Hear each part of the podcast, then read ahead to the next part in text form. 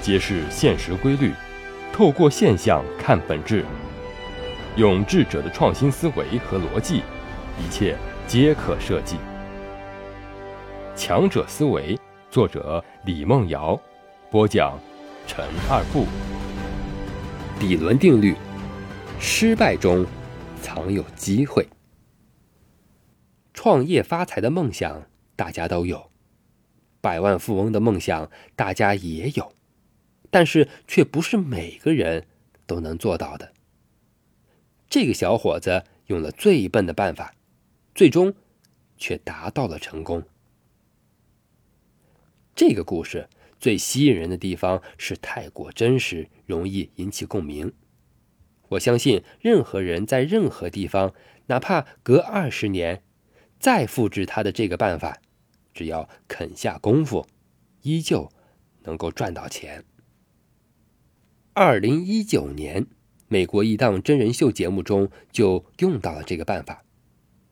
这个节目讲述了美国亿万富翁葛伦史登斯隐藏起自己富豪的身份，在陌生城市中仅靠一百美元和一辆旧车徒手翻身的故事。在经历很多次创业失败后，这位亿万富翁选择了和上面那位小伙子一样的生意。不过，他的项目换成了倒手旧轮胎赚差价，然后用赚来的一千五百美金在这个城市立足，并重新创办了自己的公司。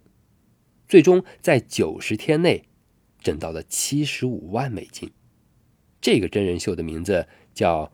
亿万富翁谷底求翻身，在网上评分高达九点一分。所以有的时候啊，如果无路可走，笨办法就是最好的办法。我们老板当时说了一句话：如果这个小伙子不辞职，以他的工作岗位到退休都不一定能挣到一百万。但是辞职了，貌似失去了，但其实。是拿到了更好的机会。当你在人生中途跌倒，从辉煌的时刻坠入黑暗的深渊，不一定是坏事情，因为失败中一定存在着机会。风平浪静中反而缺少机会，因为一个人如果生活环境非常的稳定，那么就意味着机会很少，极少出现意外的情况。按照当下社会的薪酬和晋升机制，如果他一辈子不是特别突出，极大可能将在一个岗位上平平稳稳做到退休。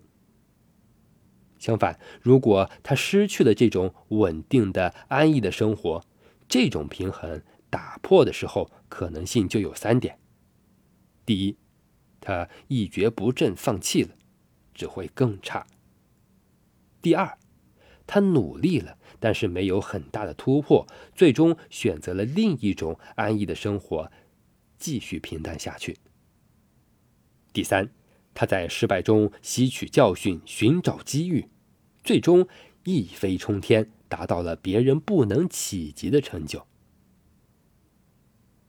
任正非四十三岁的时候，原本拥有一份很不错的工作，但是在工作中出现失误。背上了两百多万的巨债，这是一九八七年的。与妻子离婚，最终用借来的两万一千元创办了华为。如果没有当初的那次失败，自然也不可能有现在的华为了。所以很多人惧怕失败，拒绝失败，不敢直面失败。更不能理解，其实失败并不是一件坏事，因为失败总是伴着机遇来的。如果你面临了一次灭顶之灾，那么也可能是老天爷给了你一个重大的人生机遇，一定要好好把握。